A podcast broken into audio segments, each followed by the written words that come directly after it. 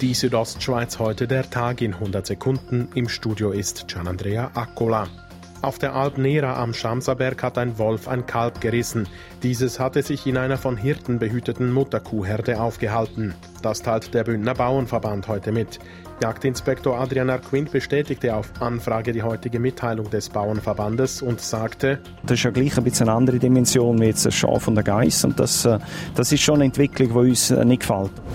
Der Bündner Energiekonzern Repower hat die Corona-Krise bis jetzt gut gemeistert.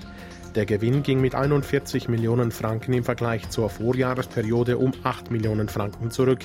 Geschäftsführer Roland Leuenberger betonte bei der Präsentation des Ergebnisses in Bezug auf die Corona-Krise, das Resultat, das wir Ihnen heute zeigen können, ist alles andere als selbstverständlich. Das Bundesamt für Gesundheit meldet heute in der Schweiz und Liechtenstein 311 neue Corona-Fälle. Im Vergleich zum Vortag ist dies ein deutlicher Anstieg. Gestern waren noch 197 neue Fälle gemeldet worden. Zudem wurden seit gestern 19 Menschen wegen Corona ins Spital eingewiesen. Zwei erlagen den Folgen einer Covid-19-Erkrankung. Der Glacier Express, der von Zermatt bis nach St. Moritz fährt, wurde hart von der Corona-Krise getroffen.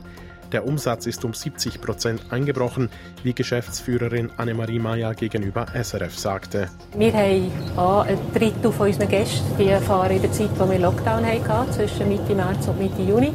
Und äh, nachher haben wir auch sehr viele Leute aus Übersee, ähm, mehr als die Hälfte.